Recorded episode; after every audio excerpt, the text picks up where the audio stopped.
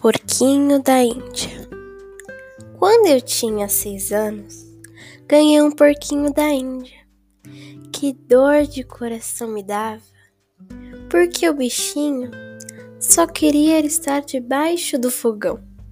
Levava ele para a sala, para os lugares mais bonitos e mais limpinhos. Ele não gostava.